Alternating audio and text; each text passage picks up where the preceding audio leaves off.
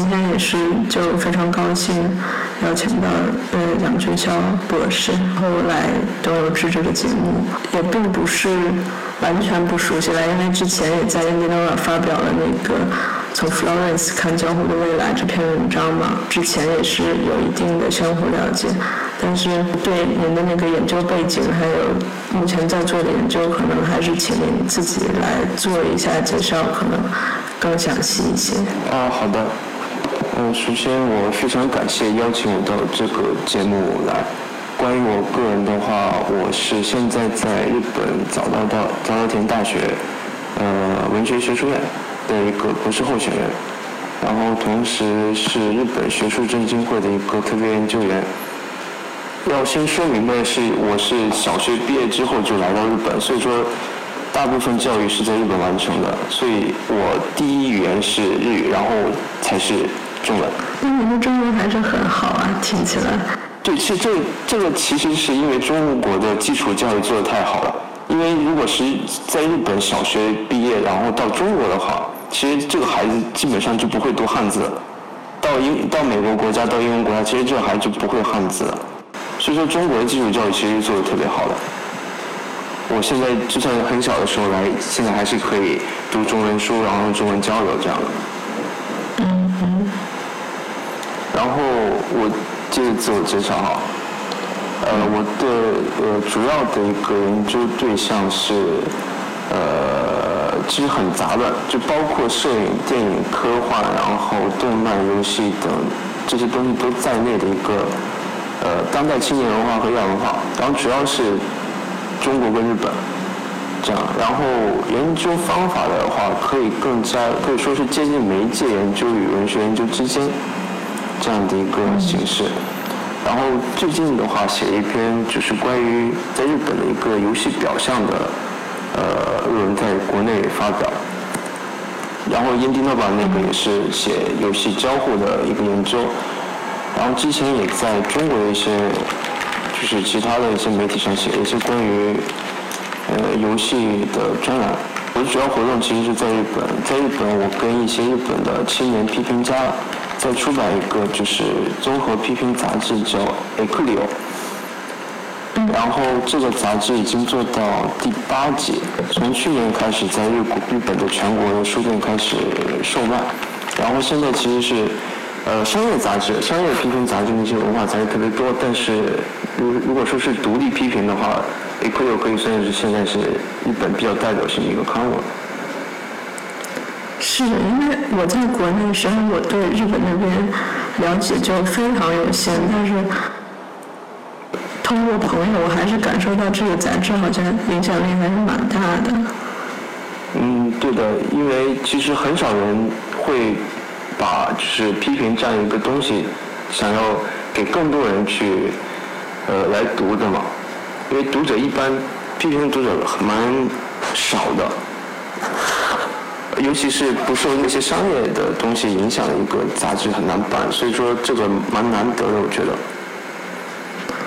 那您在就是文学系的话，这个在日本还是对应到中国这边，大概是一个什么？就还也是文学？呃，应该算是文学吧，但是因为日本这边，比如说我是在中文系。中文系的话，就是你可以将整个中国作为对象的研究，然后而且是在日本的中文系，又可以做中国跟日本的比较研究，就特别自由。因为我们今天虽然是在做游戏学者的访谈，但您就没有一个自己的专攻方向吗？呃，对的，我的话应该是怎么说呢？就是从一个整体的一个文化。结构来看各个媒介的位置，这样的一个立场，所以说就不会限定在某一个媒介当中这样的一个一个研究方法吧，可以说。明白，就看您就是提到的那个游戏表象那个文章，也能看出来，它其实没有单独。去涉及到游戏或者是动漫，而是跳脱出来的一个研究。对对对对，这个其实也涉及到日本的一个特点嘛，就是可以让你在这个这些东西之间来做一些东西，而且它成为你就是跨领域的一些东西。您说的这个日本的特点，主要是就是会有一个跨媒介的研究吗？还是跨媒介、跨领域，然后就是可以从一个很大的一个东西来做这样的一个比较杂糅的那种感觉。这是现在日本的一个研究一个很主流的方向吗？一个很主要的特点吗？呃，其实如果说研究的话，这个需要先说明白，就是研究跟批评其实是两个东西。嗯，就是我们所说的研究肯定是要有一个领域的，然后有一套方法，然后有一套体系，然后还有各种制度。然后游戏研究也是这样的，但是批评的话其实就是比较自由的。就比如说，就是东浩纪这个批评家，然后他其实在中国影响我觉得也是蛮大的吧。然后他的一本在台湾出版中文版《游戏现实主义》这本书，它其实是文学论，就文学批评的书。但它其实是从文学的角度看游戏，或者说从游戏的角度来重新审视文学这样的一个两者之间的一个混合的一个态度。就是这个其实就是日本批评的一个特点了。然后如果是游戏研究的话，它不会涉及到文学的。所以你会把自己界定为一种就批评家这个角度吗？对的，在杂志上我的那个名号是属于批评家，然后但是我其实是在做研究的，所以说蛮分裂的，在这一点上。所以也是一个杂糅的状态。对对对对。就之前说的，就杂志也有做过一期游戏的专辑。呃，对的，Equino 其实就是之前做过一个游戏的特辑，然后我们其实是把整个日本关于游戏的文章，从很多年以前，然后一直整理到现在，就做一个文献表。然后这个的话，其实是。做的蛮全的，因为我们的一些编辑专门跑到日本国会图书馆，然后一本一本、一篇一篇的去找，然后就是现在是一个基础资料，应该是最全的一个。大家还写一篇，我其实，在那那一集当中，我是唯一一个写关于中国的一个杂志的，就游戏的一个人。然后当时一个，当时一个名字，就是那个文章的名字是《中国文化思论》。就从我个人来看的一个中国游戏文化的一个一个东西，然后我其实是开脑洞的，就不是专门的，就是有有有凭有据的去研究中国游戏文化到底是什么，而是从我个人的角度来看，中国的游戏文化可以这么想，可以这么想，可以这么想。您那篇文章的一个主要观点或者结论大概是怎样的呢？呃，主要观点就是。首先是方法还是表象，就是看，比如说欧美在电影当中如何就是描绘游戏，或者利用游戏这个框架去描绘别的东西。然后在日本如何用游戏这个框架去描描绘这个东西，然后在中国如何用游戏这东西去描绘这个世界，人描绘人生观什么的。然后中国的话，比如说我当时分析的一个文本就是呃《李献计历险记》。我不知道您知不知道，那个里面的游戏的表象其实是，就是比如说你通关了这个超级难度的这个游戏，你就可以回到未来，找到自己喜欢的那个女生。就这个表象其实把游戏这个东西当做超越，就是现在所在的空间跟时间的一个手段。就是是去一个更加乌托邦式的一个空间或世界的一个手段，这其实是中国的一个独立性，就独特性。然后你去看美国的那些，就是一些主流的一些关于游戏的电影的话，最早的一个叫《War Game》是八几年的一个电影，它其实就是一个小孩子在玩一个电脑游戏。但这个电脑游戏的 AI 其实，就他对方对对方他玩的对方的玩家其实是，就是美国的一个核武器的 AI。就是他在玩这个游戏的时候，这个 AI 在背后实际上就会，就是往，就比如说苏联发射核武核武核武器。就游戏跟现实其实是连续的，就你在游戏中所做的事情，其实会就是渗透到现实的一些行为。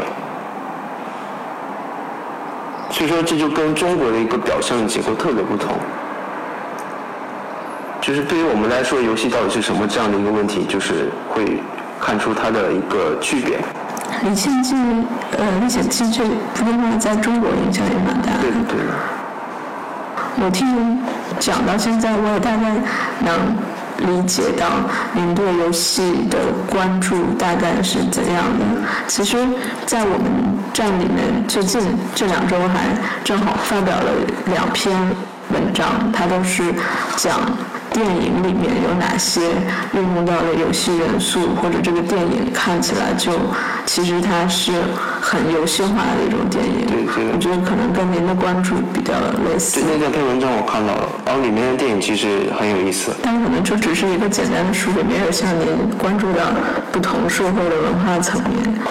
嗯，但最起码这是一个起点，因为游戏肯定是不可能限定在游戏当中，它会渗透到更。广阔的我们生活的一个层面的嘛，就从这一点来讲的话，我们其实就是像我在一篇文章叫《游戏的思想》一篇文章中讲的就是，其实游戏如果渗透到我们生活的一个非常基础的一部分的话，我们去思考一些比较严肃的问题的时候，其实会是会借助游戏这个框架去思考，比如说生与死、人生的意义是什么？从哪里来到哪里去？游戏的感性也会渗入到这样的一个比较哲学的问题上，所以说从那为了看到这些问题的存在，我们就是可能需要一个表象的，对表象的一个关注，就除了游戏以外的媒体上的游戏的表象的这样一个关注。就刚才那个回到就是刚才那个中国的游戏表象的特殊性的话，就是从这个超越性的一个表象可以，就是知道它的背景，就是我在想为什么会这样嘛。然后我就联系到，其实中国九十年代末到两千年代初，网吧或者网络空间在青年中是很风靡的一个东西嘛。其实这个在日本是没有的，网吧这样的一个大家都去网吧这样的一个东西。然后当时的话，就是大家都会去，尤其是三线、二三线城市的人都会去网吧聊天啊、打游戏。然后大家都特别喜欢网吧的这样一个背后的社会原因，其实是。家庭、学校还有地域社会这三个包围年轻人的空间，其实都是以应试教育或者说新自由主义式的弱肉强食意识形态所覆盖的。所以说，青年人的一个自我评价基准非常单一，然后基层积累就特别累，没有不知道除了学习成绩以外，不知道怎么评价自己嘛。所以，网吧和网络空间，还有在里面的游戏，其实成为了。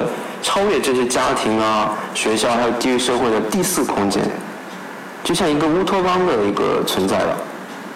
嗯。所以说，这个其实是跟《李献计历险记》里面那个表象所反映出来的感性是完全联系的，有联系的。所以我的一个方法就是从这样一个表象的分析，然后可以触及到一个历史跟社会的一个背景。就刚才听您谈那些，我觉得我之前列的一些问题您已经解答了。就比如说，嗯就是游戏在不同媒介中它的一个地位或者作用是什么样子的？对。就是游戏这个媒介确实就是比其他的还要特殊这一点，就是它确确实实能建构一个空间，然后人们可以在里面进行交流互动，然后建建构共同体。然后甚至结婚什么的都可以的。我们在里面其实有共同的目标。我记得那个《头号玩家》这部电影里面，就是主人公就是喊了一句：“是我们在游戏里面有一个目标。”We have codes in the game。所以说这个其实是特别重要的，它而且它与比如说我们这种语音，然后还有 QQ 上的这种语言上的交流不同的是，就游戏其实能够实际提供行为和交互的一个经验。当我们说我们一起去打怪的时候，其实我们确实是去一起去打怪的，它纯粹的是一个事实，而不是只是说说而已。所以我觉得这个蛮特殊的。是游戏的这种有交互的这种特殊性，使得它能够成为一种别的媒介的表象吗？就是比如说电影，它可以成为一种表象吗？电影其实很难，因为它电影本身是一个表象的方式的一一件，包括文学在内都是这样的。就是，但是游戏一方面它可以表象一些东西，比如故事啊。然后一些思想啊，但同时它其实是更接近现实世界，就已经可以在里面生活的一个一个空间或者说世界，就是它跟电影跟文学不一样。你你可以在就是游戏里生活，除了吃饭以外，你可以完全在游戏里生活，就像童话玩家一样。但是你不能在文学里或者电影里面生活，因为读完一本书，它就是读完了。或者我想再跟您确认一下，您这里这个表象的具体的一个定义是什么？表象的话，其实这个脉络其实蛮深的，它就是英文的话就是是 representation，是重现，就重新把一些东西表现出来，重新使它就是在场。的一个意思，然后所以说，它是经过一个重新表达的一个处理的一个东西。所以说，就是比如说游戏，我们玩游戏的时候只是玩游戏，但是如果表象的时候，这涉及到一个我们玩游戏的时候自己是什么样的，然后在想什么，为什么玩游戏这样的一个反思的过程。就说这个东表现的过程，其实就是一个反思的过程。就这个，比如游戏这个东西对我来说是什么意义？或者说，用游戏这样的一个视角来看世界，会变成什么样子？所以可以说，就是像文学和电影，它本身已经是现实生活的一种表象。对对。但它同时也可以表象游戏这个虚拟世界的东西。对的。然后，其实重要的，我的我的个人的想法是，就是现实世界的经验跟比如游戏中的经验。都属于经验，就其实虚拟跟现实的一个对立，我们可能没有必要太去强调，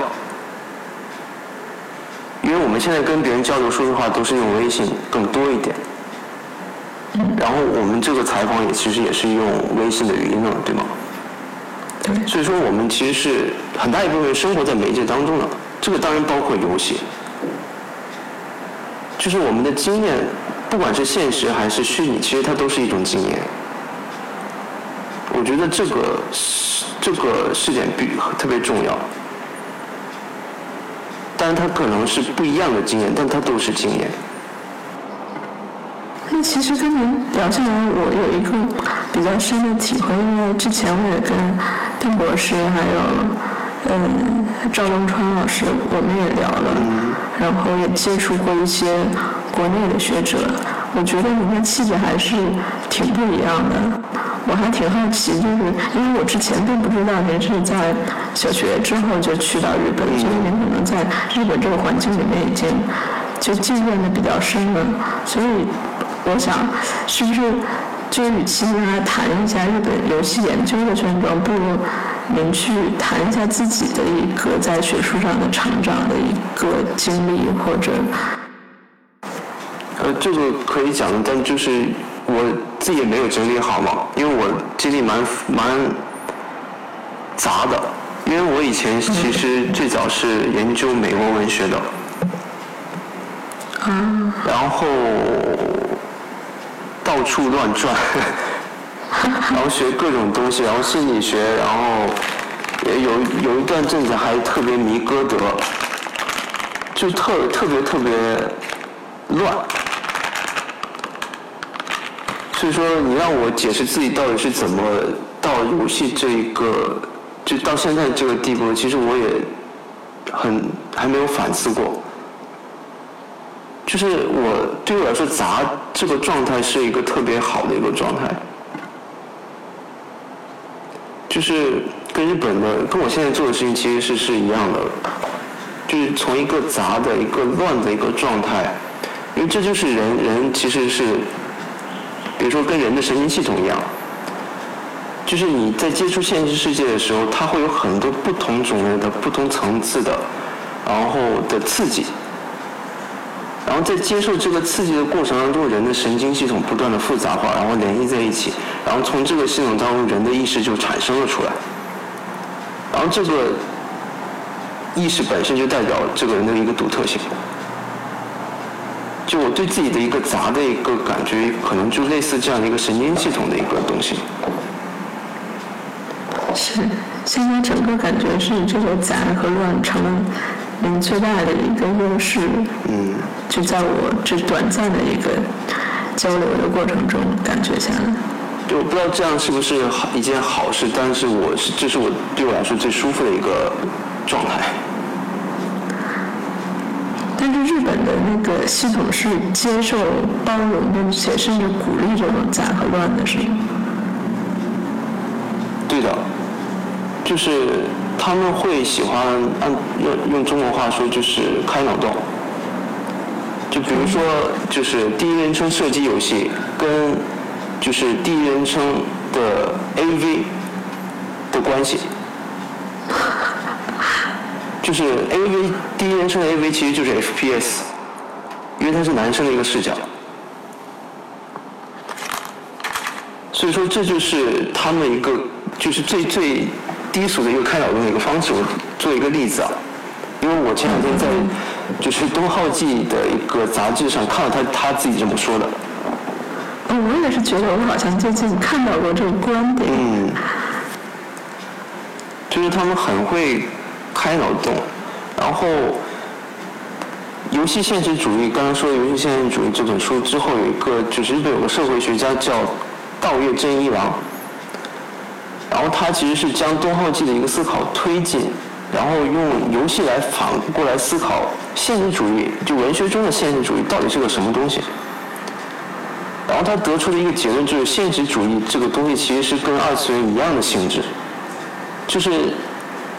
他其实是就在现代的时候和近代的时候否定了一些前现代的一些约定俗成就，比如说神仙啊、妖精啊，就二次元那些美美少女啊，这类似这样的一个约定俗成东西之后，在寻找可以替代它的一个就是大部分人可以共享的领域的时候，发现了描写现实空间和现实空间当中的经验，是它的交流效率其实是最好的，所以采用现实主义。不是说现实主义本身就是有价值的这样一个东西，所以他最后把现实我们就是研究文学分为一个不可就是怀疑的一个现实主义，给就是说成跟二次元一样，就是他们其实一个视点特别柔软、特别自由的一个体现。嗯，真的是。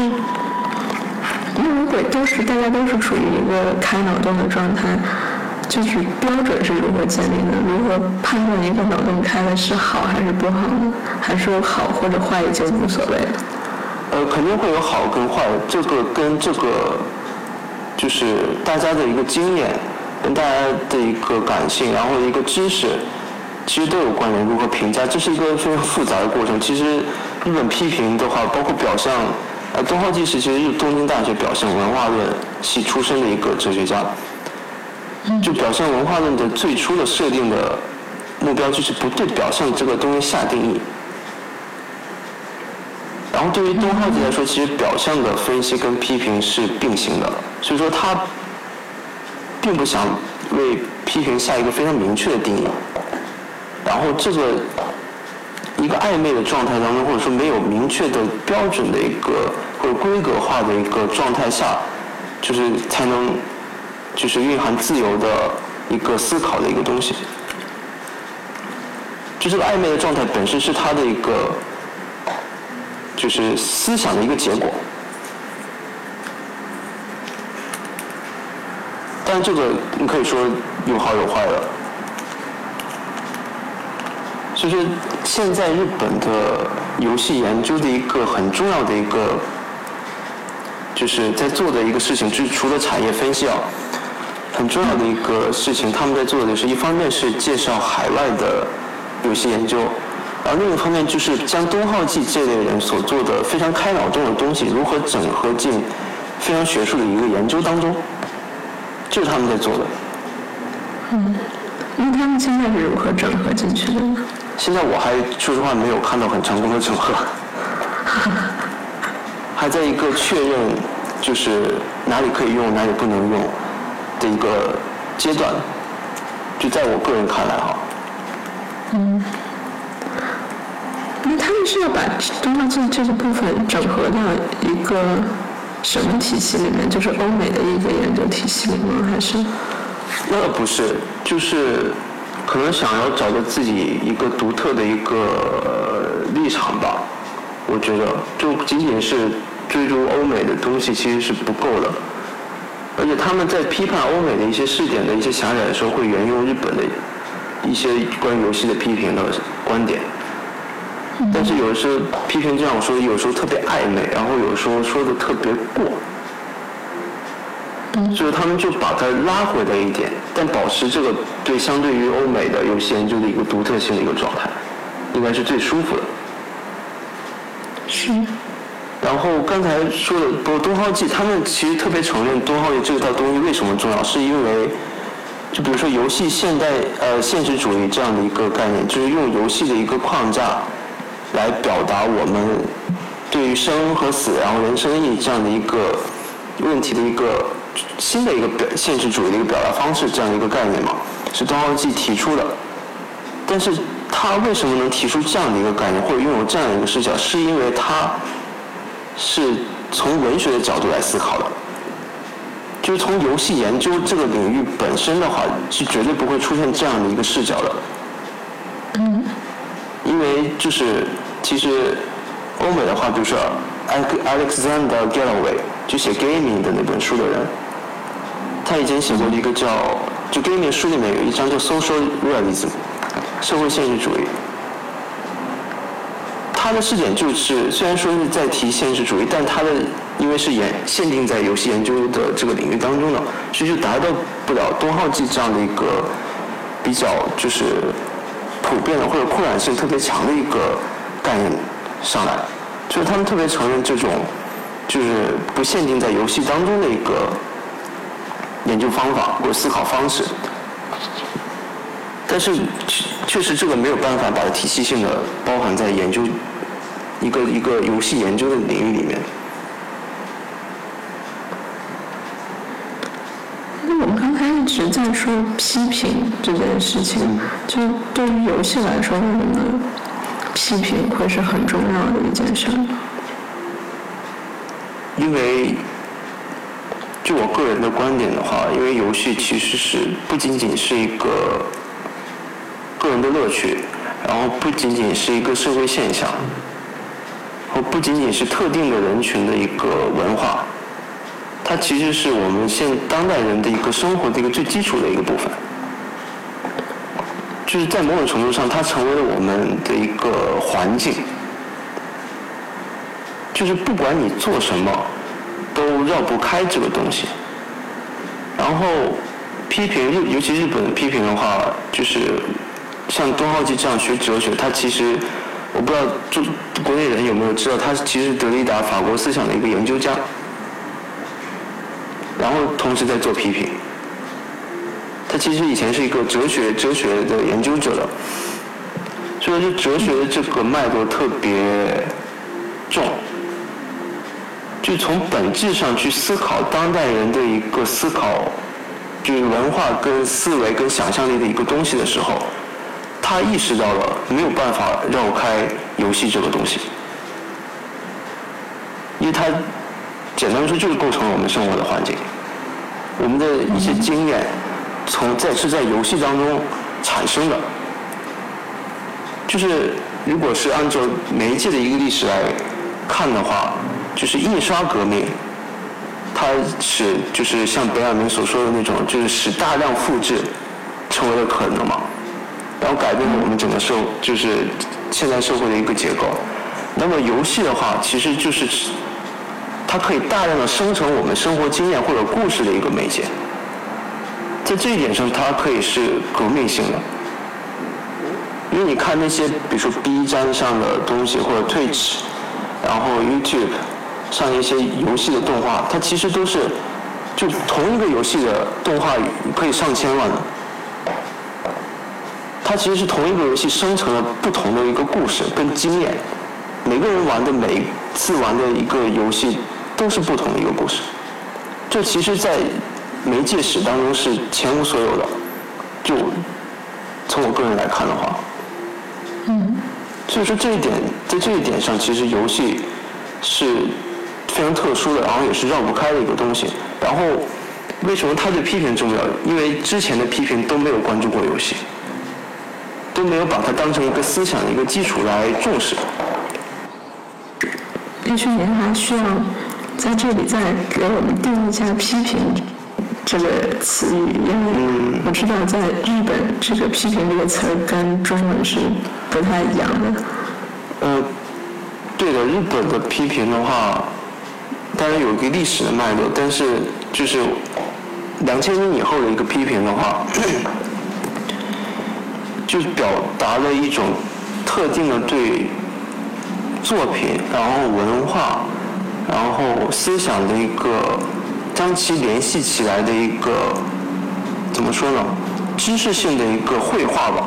就批评本身是一个作品，它不仅仅是分析一些东西，而是把一些东西分开了之后，确定它是什么之后，再将其他一些东西联系起来，重重新构成一个全新的一个图景的一个东西。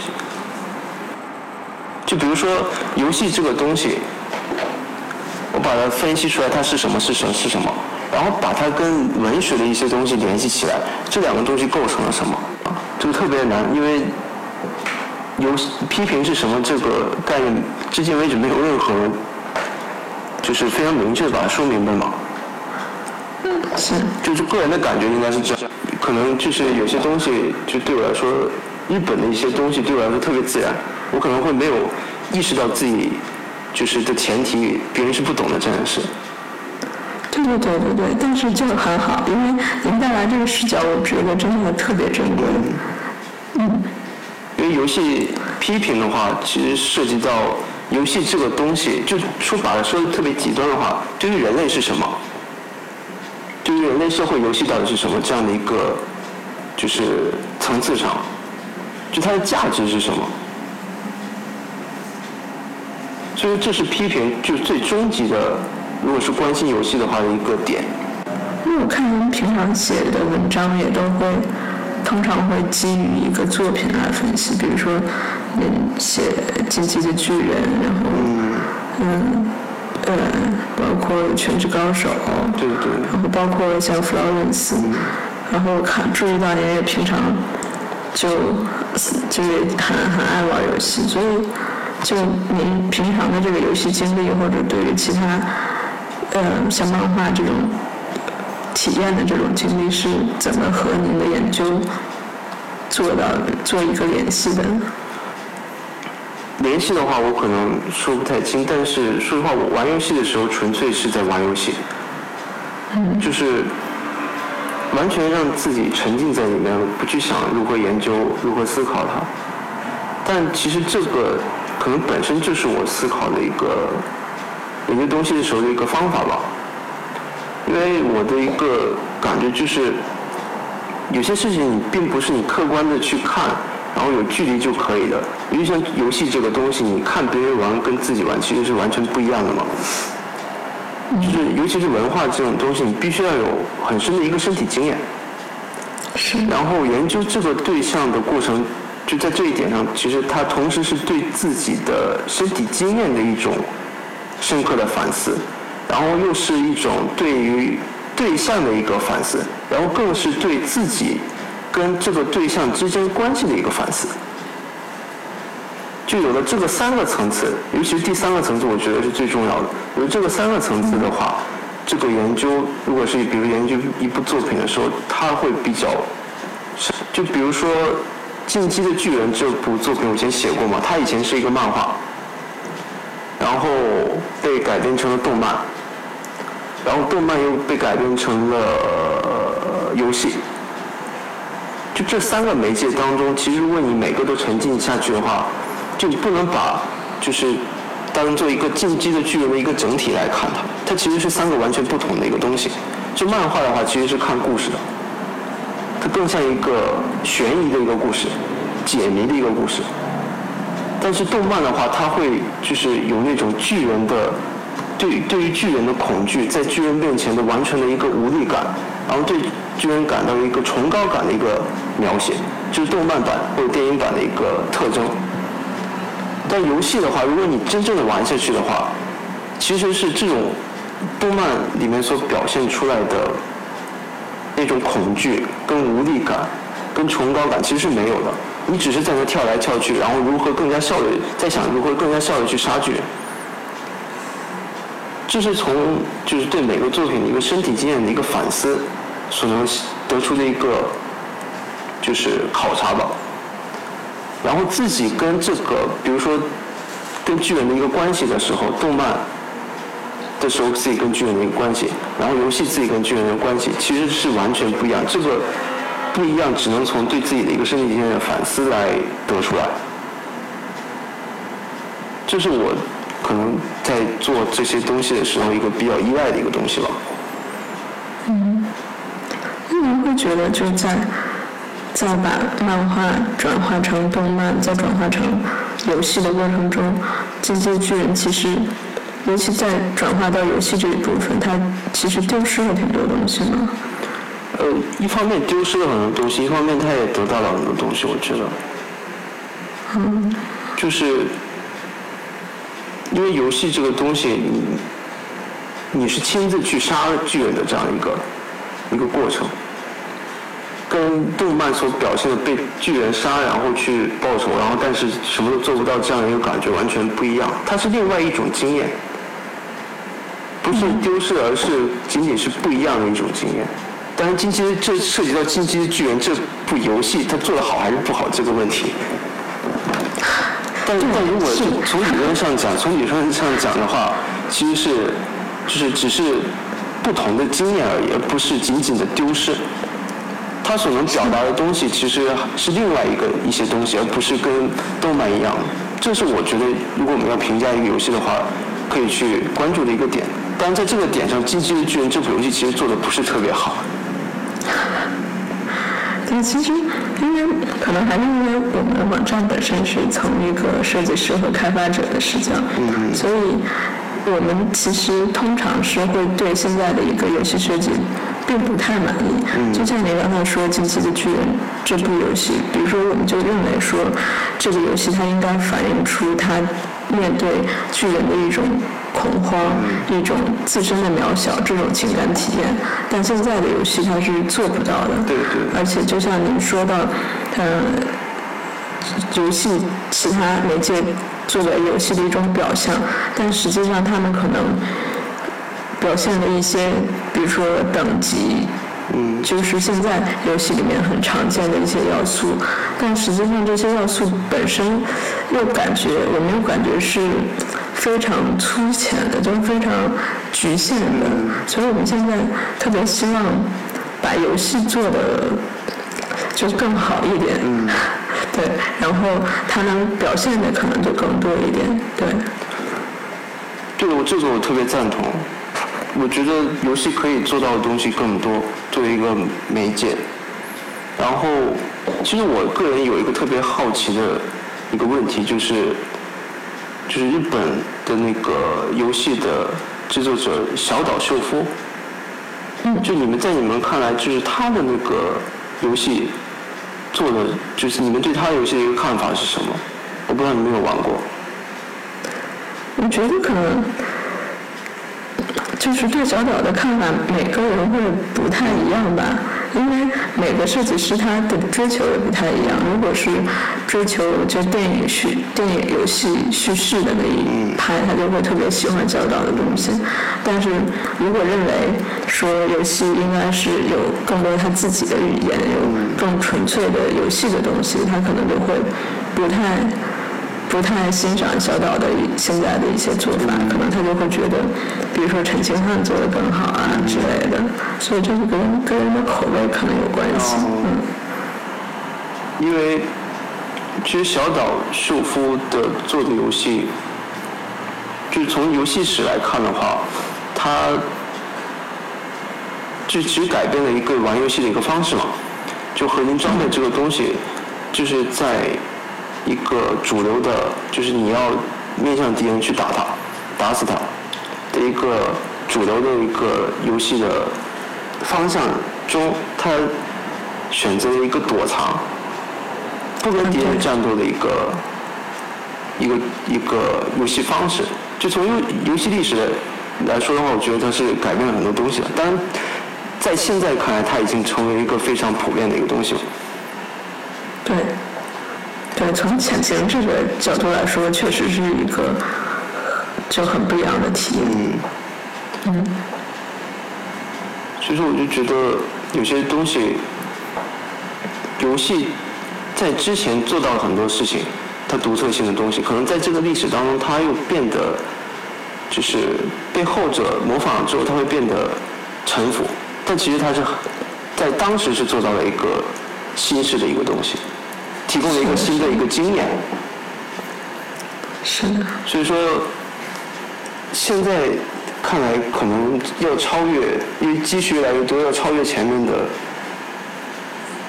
东西变得越来越难，这可能是一个蛮痛苦的一件事。因为文学现在领域的话，你可以看到，其实当代文学很多都是在写农村的事情，就。被得奖那些文学都是在写一个特定的一个东西，用不同的方式写特定的一个东西，它已经其实一定程度上固化了，就很难超越前面的一些东西。是。所以说每个领域其实都面临着一些困难，但是游戏，就说刚才一个，就是如果评价电影式的游戏是好还是坏这样的一个问题的话，我觉得游戏的。怎么说呢？最厉害的一个地方，我最喜欢的一个地方，就是它可以把包括电影、文学，然后其他各种媒介，包括音乐啊，然后全都包含进来的一个，就是原媒介的形式。就是它其实不是有一个，就是特定的跟其他领域，就是并列的一个性质，而是它可以。它它是在其他媒介之上的，可以把所有东西都包进包含进来的一个性质。所以说，我个人的感觉的话，能跟其他东西一起融合，然后形成一个游戏的话，我觉得是特别特别特别厉害的一件事。这也是游戏最有可能性的一个部分，就个人感受。是，但是您会觉得电影是包含了？比如说音乐、文学、其他的东西吗？电影可以包含音乐，但包含文学的话，不敢肯定。嗯。以前戈达尔说他可以用电影表达《资本论》，但是这个其实我个人感觉的话还是蛮难的。但是如果是游戏的话，你可以在里面穿插文字，然后电影，然后音乐，然后游戏里面还可以有游戏。而游戏里面游戏还可以再添加游戏，就其实游戏这个东西它特别怎么说呢？包含性特别强，它的一个性质，它本身在我看来，它本身就是一个杂糅的东西，就可以杂糅这个性质本身是游戏最对于我个人来说最有趣的一个地方之一。是，但是如何把它加入进来，并且好玩对对对，可能就是，您觉得您认为那个游戏需要好玩吗？我觉得游戏需要好玩。因为当然这个每个人每个玩游戏的目的不一样。然后游戏，比如说电影的话，电影的话你可以去看大片，也去看文艺片。文艺片的过程可能就蛮痛苦的嘛。是。比如说那个前两年特别就是拿奖，在国外拿奖那个毕赣的那个《路边野餐》。嗯。我不知道你知不知道，他这个电影看起来就特别痛苦，但他评价特别高。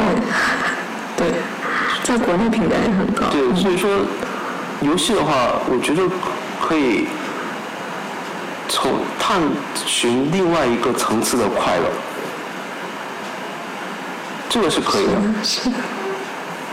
但是我个人的话，个人感觉的话，游戏好玩最好。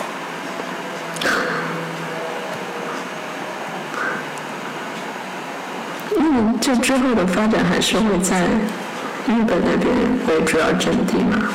对的，你你你可以感受到我的中文有多差。并没有，真的没有感到。但是我看您现在也在，就包括土豆公社呀，很多地方在在国内的一些媒体发表就是文章。呃，对的，我其实我每一次写完中文文章之后，都要给中国的朋友帮我修一下中文的，呃，不然的话，我都会有很多文法错误。那我觉得，就如果你能持续的在中文的语境下发生的话，对，对，对我们来说是一个特别大的福音，因为您的视角真的确实还蛮独特的，我觉得。如果如果我能贡献一些东西啊，当然我是很高兴的，但我自己不是特别确定，因为您可以说我是蛮独特的，但其他人可能会觉得我的视点特别奇葩。这样的评价比较多，有吗？这这是现在有有这种评价吗？我好像以前听到过几次，就是有些人很难接受，就比如说刚才我说的，或者以前我写的游戏可以成为就是思想的基础，这样的一个主张本身对于一些人来说就是大不敬嘛。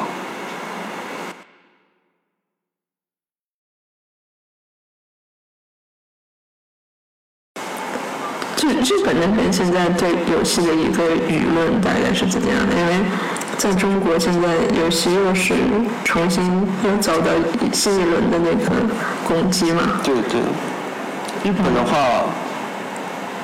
其实每个地方都一样，主流社会肯定是对游戏这个东西有一定的反感。但日本的话，其实很多人把已经接受把它成为一个，把它作为一个生活的一部分。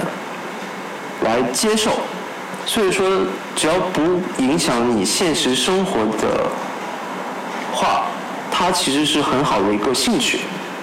在日本的一个地位的话，因为前两天我现在早稻田大学嘛，我前两天在早稻田大学看到一个海报，上面写的是早稻田大学呃 Splatoon 研究会。这 Splatoon 是那个就日本的一个任天堂的一个游戏嘛，射击游戏。就是他们会把这个唐人镇当做一个特别好的一个文化活动来做，这个可能跟中国完全不一样的一个地方。对，中国如果有这种研究会的话，估计也是很小众。对对对。就是很对。但其实大家都在玩游戏的嘛。是，但中国的主机玩家好像整整体来说还是比较少。呃，那倒是。日本的话，电脑游戏的人数特别少。嗯。基本上都是主机，其实我也没有能玩游戏的电脑，全都是主机的。